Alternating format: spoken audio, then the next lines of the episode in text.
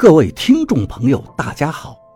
您现在收听的是长篇悬疑小说《夷陵轶事》，作者蛇从阁，演播老刘。第二百五十三章，我走出门，心里想着：为什么我老是遇到这些事情？以前总认为是王八把我拉下水的，可现在回想，就算是没有王八，我遇到的这种事情也不少了。可这一次，我总觉得不是偶然。再去上班，我问老板：“你这么忙，怎么不多找几个人？你贴广告贴了多久啊？就没别人来应聘吗？”老板说道：“也来过几个，都不合适。”谈不拢就走了，我便不再问了。老板却有意无意地问我：“你冷吗？”那几个人都说这个屋里冷，我不由得背心发麻了。我知道他是在试探我，连忙答道：“我从小刚火就好，不冷。”老板说道：“那就好。”然后摆弄起他面前的别墅模型。慢慢的把小窗户格子粘上去。你贴了多少广告啊？我问他，怎么也不见还有人来应聘了。我只在菜市场贴了一张，你来了我就去撕了。老板随意的答道。我不说话了，岔开了话题。我现在做的这个怎么样啊？老板看了看道，嗯，不错，可以交给开发商了。他虽然这么说，但语气十分冷淡，好像并不太在意。我心里却在想着，他只贴了一张广告，而且是贴在菜市场，可是怎么会贴到我住的仓库那儿呢？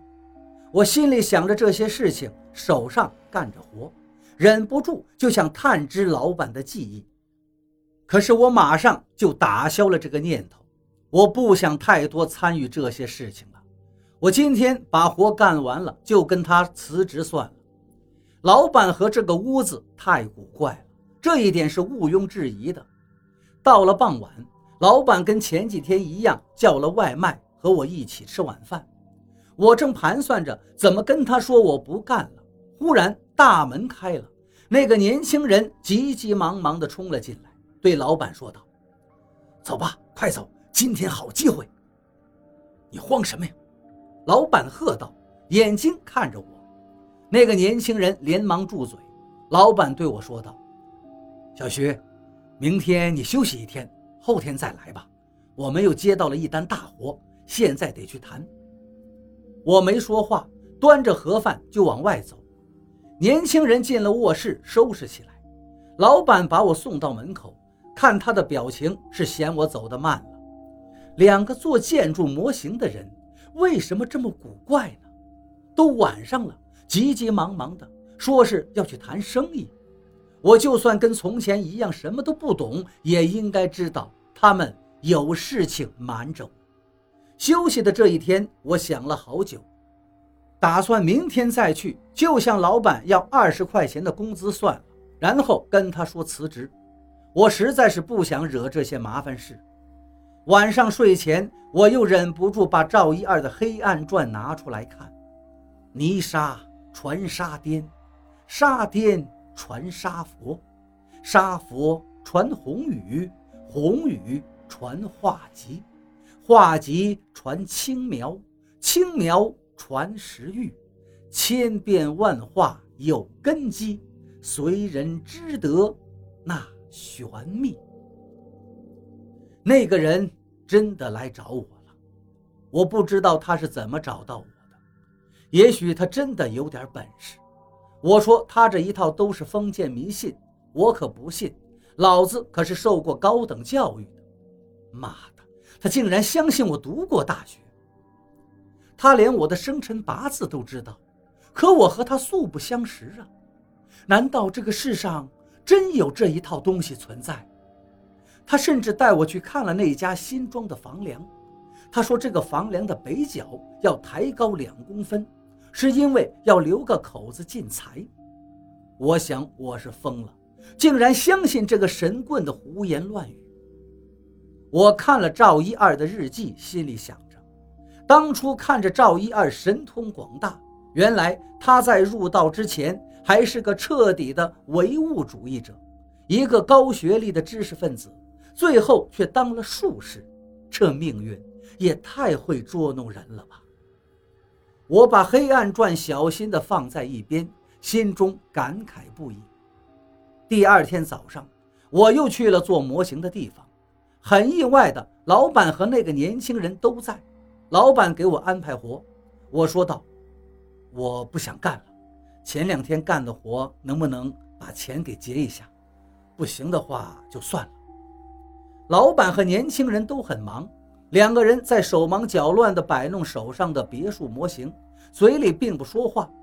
我看见他们已经弄好了一个，看着一堆未成型的模块。估计他们还要至少再做一个。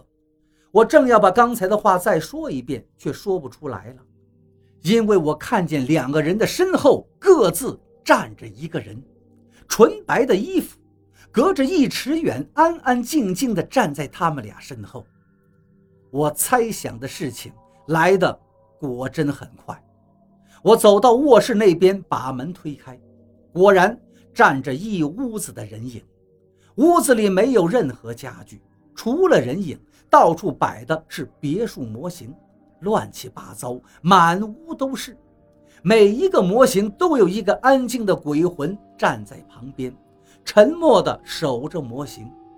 老板和他的帮工已经镇不住他们收集的鬼魂了。我闪身出门，飞快地把门关上。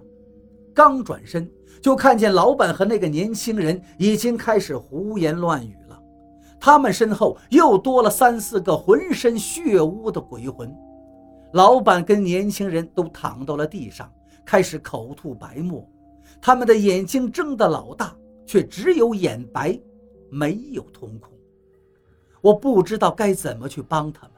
我努力想办法驱赶他们身边的厉鬼。